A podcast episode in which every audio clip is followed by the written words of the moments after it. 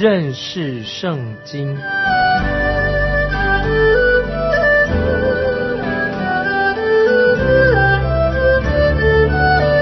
认识上帝的话，把上帝的话带到全世界。本节目是由认识圣经机构和环球广播电台联合制作，欢迎收听。亲爱的听众朋友，你好，欢迎收听认识圣经，我是麦基牧师。在圣经里面，《生命记》看到设立陶城的事情，陶城就是为了保护生命财产的安全，严格的律法的制度显示了神对无辜的人非常的关心。在《民数记》第三十五章里面，我们就看到神要立位人设立六座陶城，三座设在约旦河东，三座设在约旦河西。现在我们来看《生命记》第十九章。二到四节，就要在耶和华你神所赐你为业的地上分定三座城，要将耶和华你神使你承受为业的地分为三段，又要预备道路，使误杀人的都可以逃到那里去，误杀人的逃到那里可以存活。定力乃是这样：凡素无仇恨、无心杀的人啊，这里特别提到。如果是误杀人的，可以逃到这个逃城里面，逃城可以使他免受暴民的报复攻击，同时也使他能够逃离死者亲戚的在情绪很激动的时候的攻击，受到保护，直到做出公平的判决为止。在这里，神说的很清楚，逃城是要保护无辜的人，于是就举例了说明什么就是误杀，不是谋杀，是误杀的人。这个我们看，接着第五、第六节，就如人与邻舍同入树林砍伐树木，手拿斧子一砍，本想砍下树木，不料斧头脱了把，飞落在邻舍身上，以至于死。那这人逃到那些城就可以存活，免得报血仇的心中火热追赶他，因路遥远就追上将他杀死。其实他不该死。因为他与被杀的素无仇恨，在这里我们看得很清楚啊，神说得很清楚，逃城不是为保护有罪的杀人犯。接着我们看十一十二节，若有人恨他的邻舍，埋伏着起来击杀他，以至于死，便逃到这些城的一座城，本城的长老就要打发人去，从那里带出他来，交在报血仇的手中，将他致死啊，这是很清楚的。接着看第十四节，在耶和华你神所赐你承受为业之地，不可挪移你邻舍的地界，那是先人所定的。这里讲到地界是很神圣的，神所定的地界保护人的财产安全，建立财产保管的制度。接着看第十五节，人无论犯什么罪，做什么恶，不可凭一个人的口做见证。总要凭两三个人的口做见证，才能定案。这一节经文告诉我们，律法是有尊严的，要求非常严格的。无论如何，一个见证人是绝对不够的。今天如果有人说他要遵行律法，他就应该弄清楚律法所规定的内容是什么。啊，某某人如果有假见证人出来，那么被告和控告的人。都要站在耶和华神的代表，就是祭司和审判官的面前。如果审判官裁决见证人说假话，那么他怎么样指控别人，他就是要按他所指控的罪名惩罚他，这样恶就能从他们中间除去的啊！这是在第十六节到二十节所说明的。接着我们看二十一节：你眼不可顾惜，要以命偿命。以眼还眼，以牙还牙，以手还手，以脚还脚，这个就是律法的规定。律法是讲道理、公正，不讲怜悯的。感谢神，神在基督里面没有按照律法来审判我们，神却因着主耶稣自己的恩典来拯救我们。感谢神，如果神按照律法来拯救我们的话，那我们就永远没有希望、没有盼望的。神没有按照律法来定我们的罪。因为我们绝不可能达到律法上所要求的。律法就是律法。今天我们似乎很轻视啊律法的规定，但神仍然是执行要执行他的律法，以眼还眼，以牙还牙。感谢神，因为主耶稣基督已经为我们附上的律法所要求的，他使我们这些罪人得到主耶稣的赦免。神借着耶稣的宝血，借着耶稣的宝血洁净我们，所以神的宝座是私人宝座。感谢神，因为耶稣基督为了我们生命，他的宝血洒在那个私人宝座那里，这个就是神立约的血。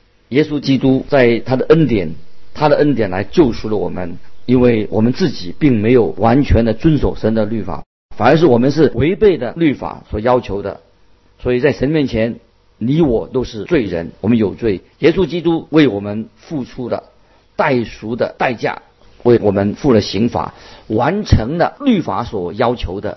这是神奇妙的救恩，他的安排很无尽又美好的恩典，来拯救我们这些罪人。感谢神，生命记是非常实用的，里面的律法很实用的，触及我们生活上每一个层面。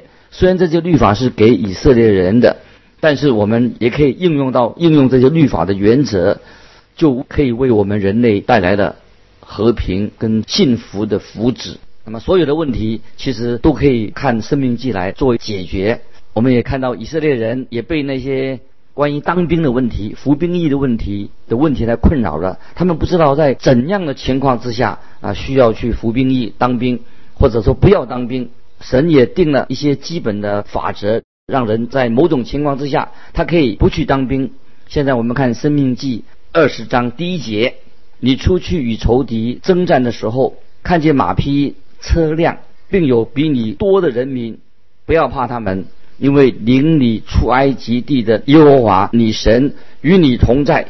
是的，我们生活在一个罪恶的世界里面，人心都是坏到极处，有罪恶，所以才会产生许多的战争。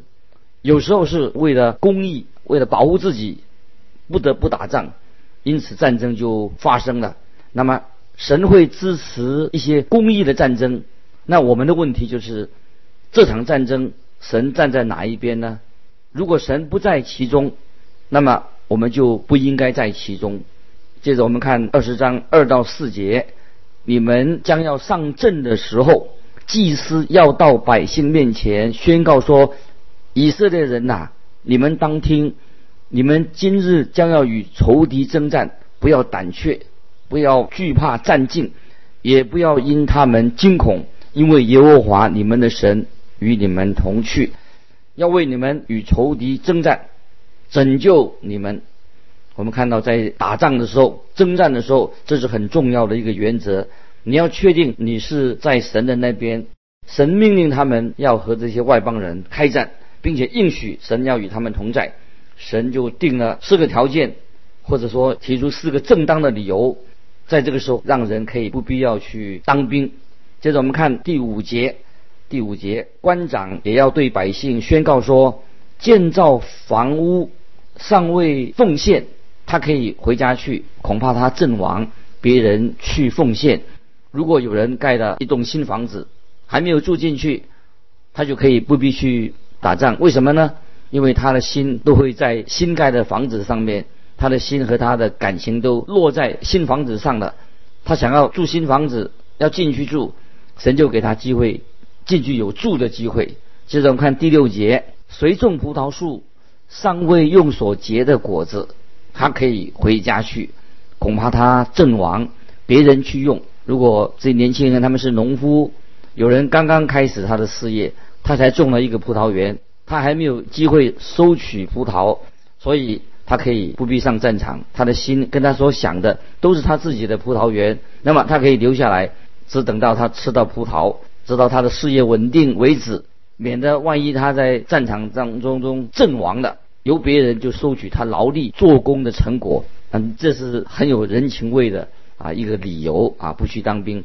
接着我们看第七节，谁聘定的妻？尚未迎娶，他可以回家去，恐怕他阵亡，别人弃娶。那这里又有一个说到年轻人已经订了婚了，他就可以不必去当兵，因为他爱上了一个女子，想要结婚，让他留在家里结婚吧，因为他的心会在这个女孩子身上，他可以不必要去当兵。那第四个可以不必要当兵的一个理由是在第八节，官长又要对百姓宣告说：谁惧怕胆怯，他可以回家去，恐怕他弟兄的心消化和他一样。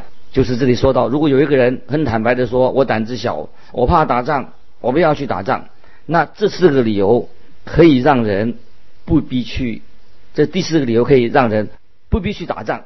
那么这个律法，我们知道在四世纪第七章基甸啊，有一个事实叫做基甸，那他的军队就应用到这个原则。这个基甸一开始的时候，他有相当一大群的军队。有三万两千人聚集在他那里，他们想要救自己的国家脱离米甸人的迫害，因为米甸人苦待以色列人，所以耶和华就说对他说：人太多了，如果有人心里恐惧害怕，他就可以回家。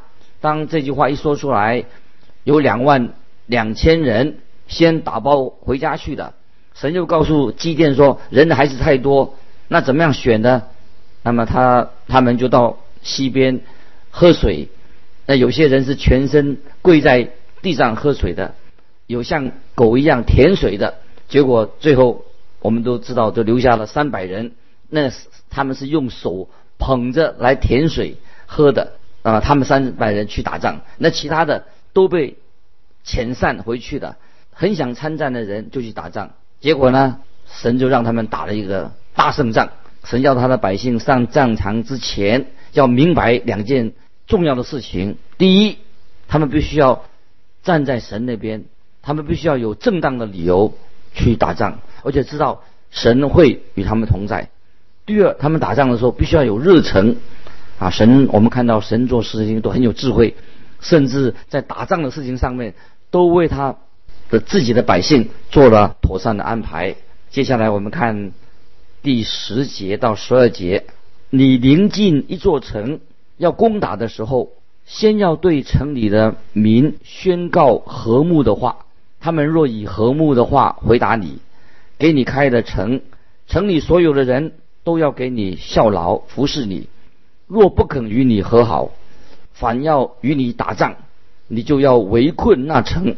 这里定下一个重要的原则是什么呢？就是神对他们说，要打仗就是要。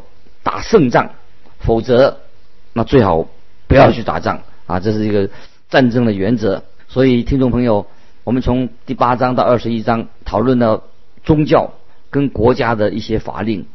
那么到了第二十一章啊，就告一个啊一个段落。那这些律法都是很有意义的，也关系到以色列人他的生活的不同的层面。现在我们来到二十一章一到四节。二十一章一到四节，在耶和华你神所视你为业的地上，若遇见被杀的人倒在田野，不知道是谁杀的，长老和审判官就要出去，从被杀的人那里量起，直量到四围的城邑，看哪哪城离被杀的人最近，那城的长老就要从牛群中取一只。未曾耕地、未曾负恶的母牛犊，把母牛犊牵到流水未曾耕种的山谷去，在谷中打折母牛犊的景象啊！这里这段经文就是说到，如果一个人是被谋杀的，他的尸体被人发现了，那么这个城里的官长就要去测量，找出最接近的城市，那么这个最近的城就要为。这个人的死亡，啊，负责任来处理。虽然这个人可能不是在这个城里被杀的，但是这个城里的人仍然要负起责任来处理。他们要这么做。接着我们看五到九节，二十一章五到九节，《生命记》，祭司立位的子孙要进前来，因为耶和华你的神拣选了他们侍奉他，奉耶和华的名祝福所有赠送殴打的事。都要凭他们判断，那城的众长老就是离被杀的人最近的，要在那山谷中，在所打折景象的母牛犊以上洗手，祷告说：“我们的手未曾流这人的血，我们的眼也未曾看见这事。耶和华，求你赦免你所救赎的以色列民，不要使流无辜血的罪归在你的百姓以色列人中间。这样流血的罪必得赦免。你行耶和华眼中看为正的事，就可以从你们中间。”除掉流无辜血的罪，我们看到这个程序，神就教导我们一个很基本的真理：当一个城有人犯了罪，这个城里面的居民要负起一些责任。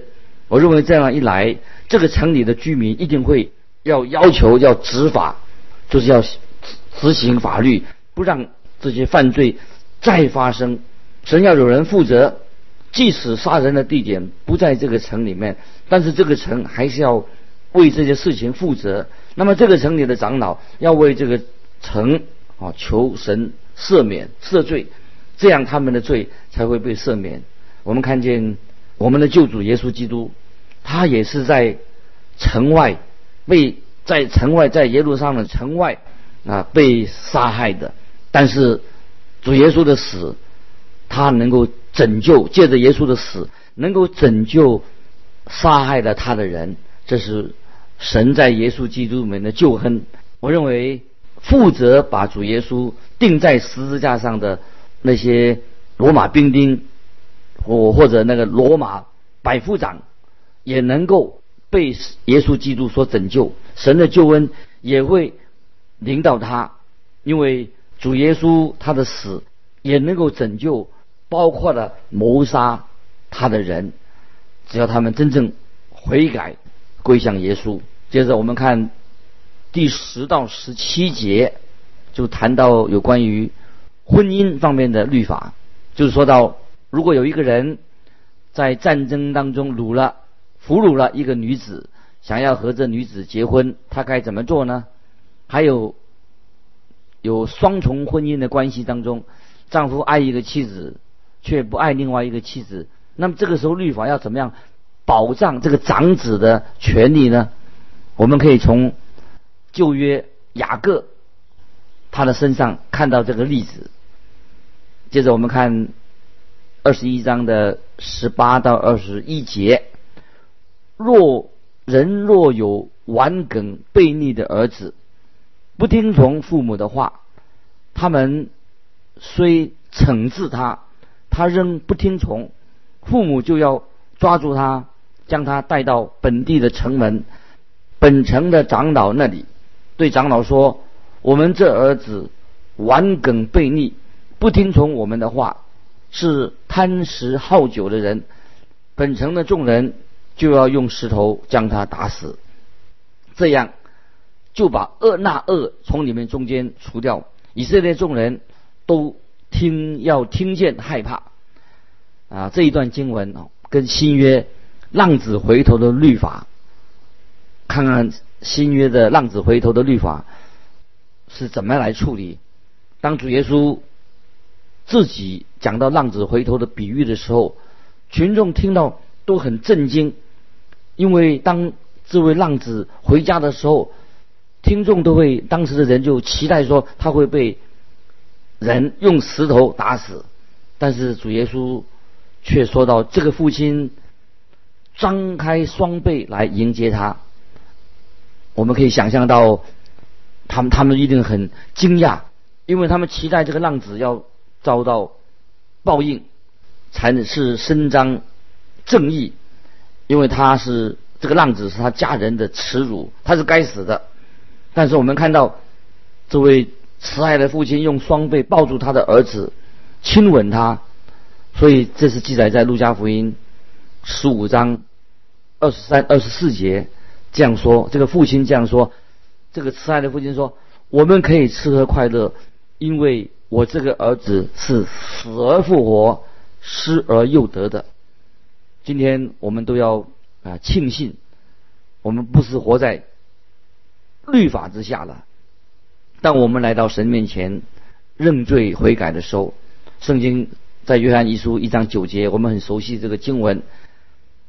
神是信实的，是公义的，他必要赦免我们的罪，洗净我们一切的不义啊！这是约翰一书一章九节说到，他是信实的，是公义的，必要赦免我们的罪，洗净我们一切的不义。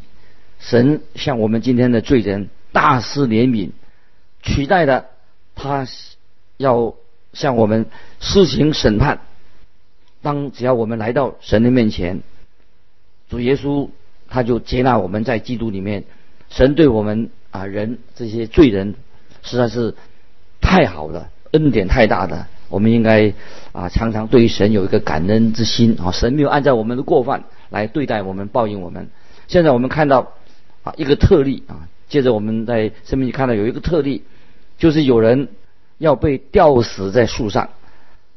这个看《生命记》二十一章二十二、二十三节，人若犯该死的罪，被致死了，你将他挂在木头上，他的尸首不可留在木头上过夜，必要当日将他埋葬，免得玷污了耶和华你神所赐你为业之地，因为被挂的人是在神面前受咒诅的。被吊死的犯人不能够整夜挂在树上，因为被吊死在树上的人是被咒诅的。以色列处死的方法，处死人的方法是用石头把人打死，但是在这里，真正的意思是说，那个被处死的人要先要用石头把他打死，然后。再把他这个人挂到树上，把他吊在树上，那么这是一个非常严厉的一个刑法，让人看到啊这种令人可怕的一种啊刑法，死的刑法。那么这个就是也是一种对人一种警告，要人不要去犯罪。但是到了傍傍晚，一定要把尸体从树上取下来埋葬。因为这个罪犯是被神咒诅的，可是我们看到啊新约的加拉太书第三章十三节，保罗他特别用了这一条律法应用在我们的救主耶稣基督身上。这是在加拉太书三章十三节保罗所提到的啊，听众朋友，我们特别要注意这一节经文跟我们的关系。加拉太书三章十三节说，基督。既为我们受了咒诅，就赎出我们脱离律法的咒诅。因为经上记着，凡挂在木头上，都是被咒诅的。我们看见，当主耶稣还活着的时候，他就被交在罗马人的手中，把他处死。因为当时啊是由罗马政府来掌权，只有罗马官方才能够执行死刑。那么我们的主耶稣就被钉在。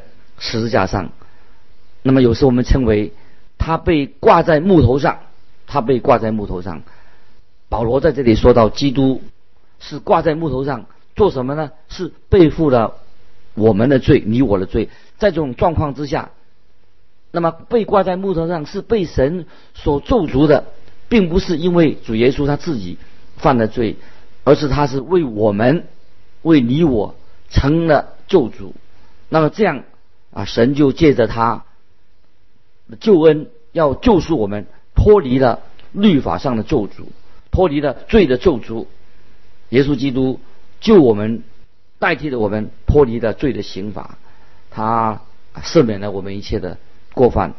因为主耶稣他自己成了我们的咒诅，所以我们要你我都要为主耶稣他定十字架。我对我们。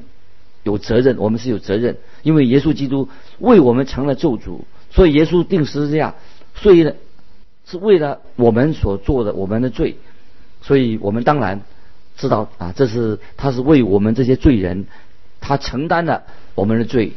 亲爱的听众朋友，不晓得我们看到生命记这里啊所做的教导，让我们都在神面前能够警醒、祷告，知道在神面前。我们是一个罪人，今天我们信耶稣的人也是罪人。神怜悯我们，我们我们有领受了何等奇妙、伟大的一个救恩，临到凡是愿意相信的人。巴不得听众朋友，我们就打开心门，能够认识圣经，明白在旧约所预言的耶稣基督，他已经成就了啊奇妙的救恩在我们的身上。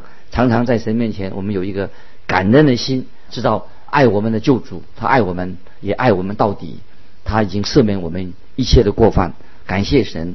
今天我们就分享到这里，欢迎听众朋友，如果有分享的，欢迎你来信寄到环球电台认识圣经麦基牧师收。愿神祝福你，我们下次再见。